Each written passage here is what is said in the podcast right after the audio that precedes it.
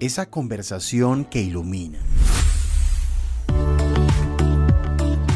pero te permites dentro del miedo y dentro de lo que estás viviendo, puedo y elijo usar eso. y, y la felicidad y la plenitud cuando das y conectas. Conecta contigo. Comienza ahora.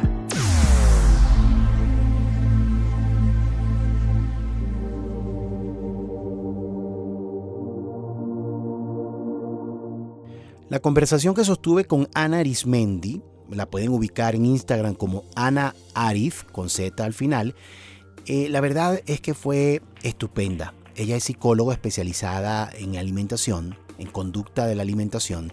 Y además eh, veo en su Instagram, cuando empiezo a conocerla, que tiene una pregunta que me estremeció, me pareció impactante. ¿De qué tiene hambre tu vida? Y así llamamos el episodio de Conecta Contigo Podcast que desarrollamos con ella.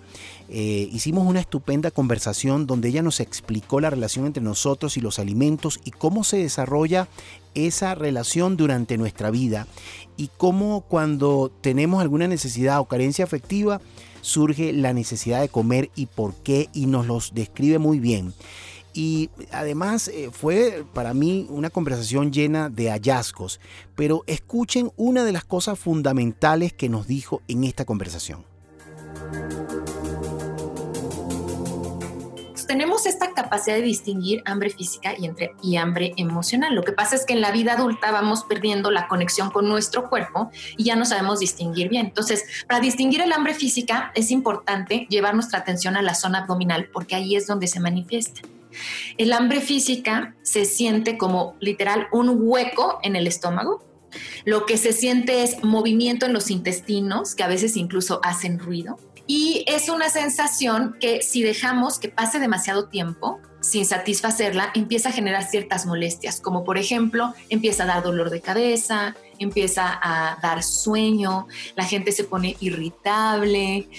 Entonces, el hambre física se siente a través de estos síntomas muy físicos, muy del cuerpo y especialmente en el abdomen.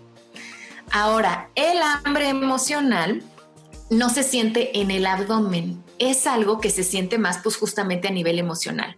Hay una sensación interna de inquietud, como de que algo falta, como de que no estoy a gusto y sobre todo se siente unas ganas de comer.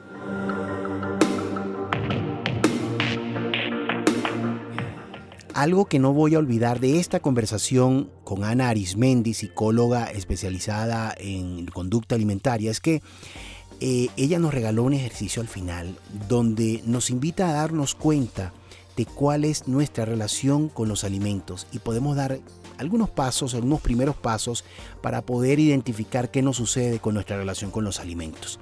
Este episodio de ¿Qué tiene hambre tu vida? ya está disponible en Encore, Spotify y en Apple Podcast. Y recuerden que ustedes y nosotros seguimos conectados.